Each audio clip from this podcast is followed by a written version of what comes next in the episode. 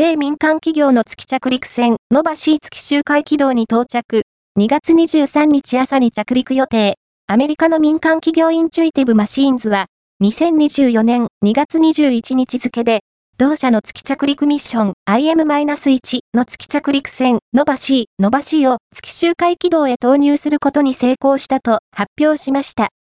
ノバシーの月面着陸は、日本時間2024年2月23日朝の予定で、成功すれば、民間企業としては世界初となります。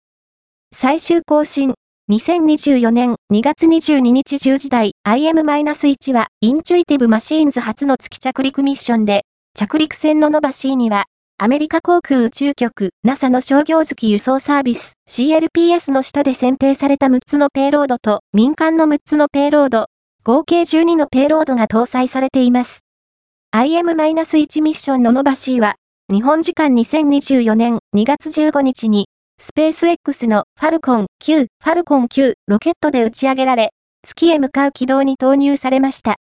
関連記事、スペース X がインチュイティブマシーンズの月着陸船、ノバシーの打ち上げに成功、民間初の月着陸目指す。2024年2月19日。